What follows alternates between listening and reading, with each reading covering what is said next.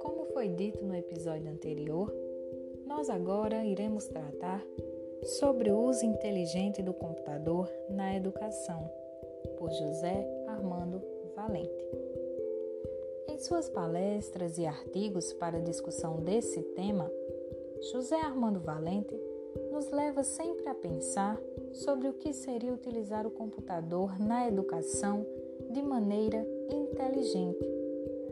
A partir disso, ele explica que seria fazer aquilo que o professor já faz, ou seja, passar a informação para os seus alunos, mas agora com uma ferramenta que tanto o ajude como proporcione aos alunos o poder de criar, de pensar, de manipular informações.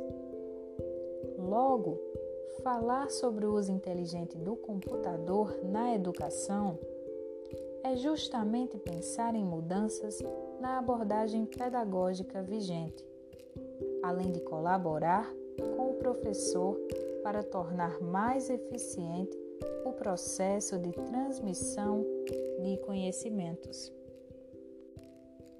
Desse modo, há professores que veem essa máquina como uma ferramenta que só contribui para a abordagem educacional, enquanto que outros profissionais da educação que não compartilham dessa abordagem educacional acham desnecessário ou que não precisam de sistemas computacionais em suas escolas.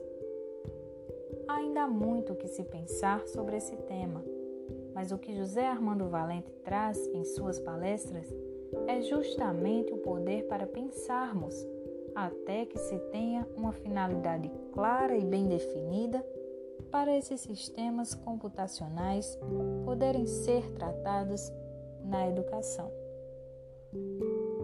Beijos e até o próximo episódio.